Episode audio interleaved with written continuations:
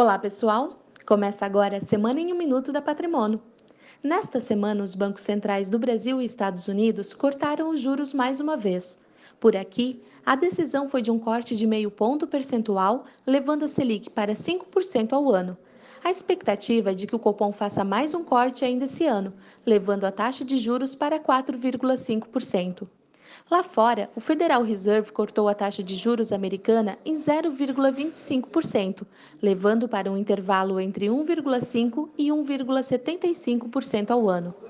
Outro ponto importante da semana foi a diminuição do risco país do Brasil, um indicador que mede a confiança dos investidores em relação à economia. Após 15 quedas consecutivas, o índice chegou ao menor patamar desde 2013, influenciado pela aprovação da reforma da Previdência, o cenário de queda de juros e a trégua na guerra comercial. Na próxima semana, a equipe econômica de Paulo Guedes deve começar a argumentar as próximas reformas, que serão discutidas no governo. Entre elas estão a reforma administrativa e o Pacto Federativo. Estas foram as principais notícias dessa semana.